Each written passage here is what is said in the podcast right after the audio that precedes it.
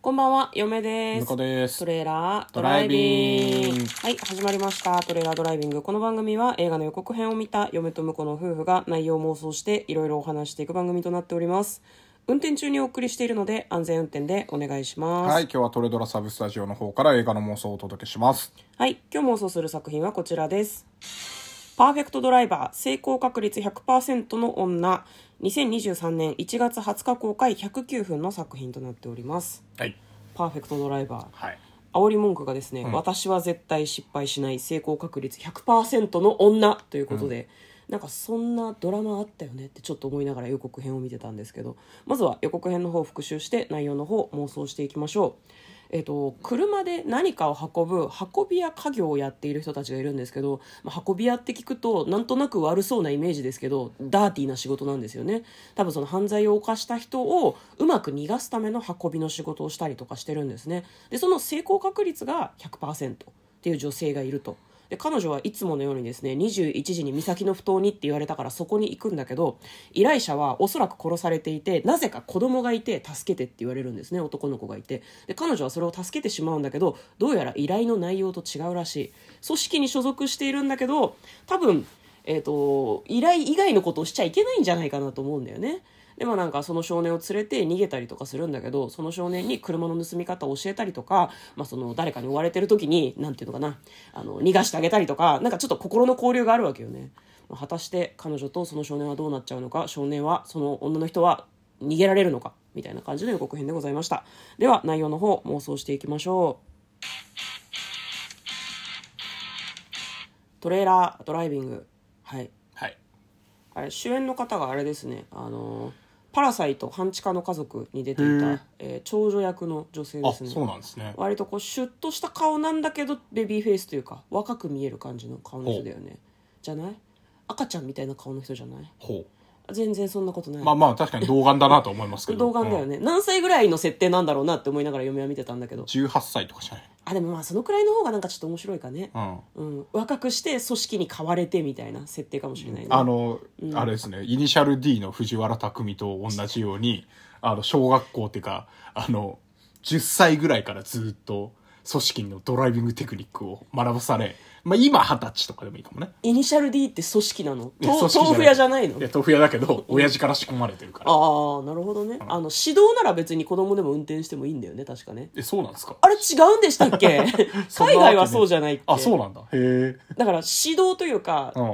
ん。こうん、結構大学とかもそうだったような気がするけど、えーあの不確かな知識なのであの指導であの免許持ってない人は運転しなあいよう指に気を導つけてっくだてさい私の道と書いて私指の導ですですね。はいはいはい、あの私有地の中でならいいみたいな話をうちんうんうんょはいはいはいっと小耳に挟んだことがあるんですけどじゃあまあその運転の英才教育を受け運び屋として育てられた少女なのかねだから多分18から始めて、そこは組織もちゃんと守る。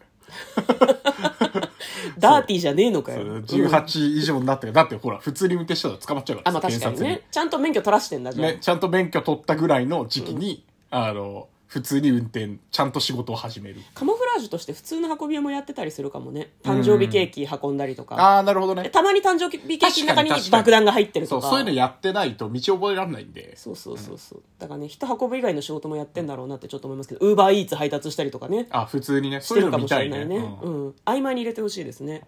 でも最終的にどうなりますかね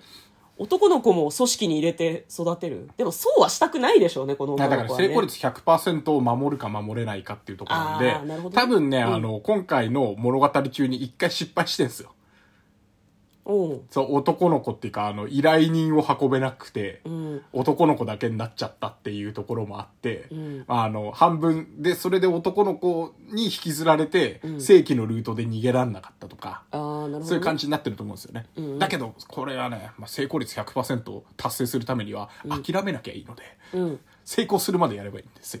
なるほどうん、だからっていうので、あの、なんていうの、依頼主の意思を叶えるためにその男の子をある場所に運ぶっていう。うんうんうんう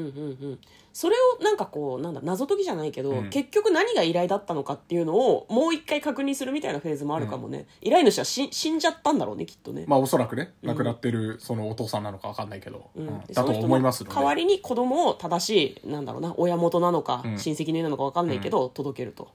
でそれを達成できるっていうことでいいのかなうそうだね、まあ、達成して100%を守り通したっていうことで、んうんうん失敗しちゃうとねちょっとタイトルも違ってるんじゃないみたいになっちゃうからうんうん100%成功の女じゃないじゃんっていうないじ話ゃんになっちゃうからね成功しなかったじゃんってなっちゃうと困るんで成功したぞっていうところで終わらせてほしいですよねあサブ隊にそんな文句言う人いるかなわかんないいけやどいる でしょ100%じゃなくねみたいな話100%じゃなくねってなるほどいやこれが難しいところでさ、はいあの何パーっていう以外にもさ、ネタバレをしてるサブタイトルは嫌なわけですあよまあ確かにねでも100%の人が100%のまま終わるのは、ギリギリネタバレではないので。まあ確かにうんね、かそとういっかて、なかといって100%と歌っておきながら、一件失敗して90何パーですってなっちゃったら、それは拍子抜けじゃないですか、まあそうですねうんだからそこは達成していただけると思ってますけども、前者でうん、はい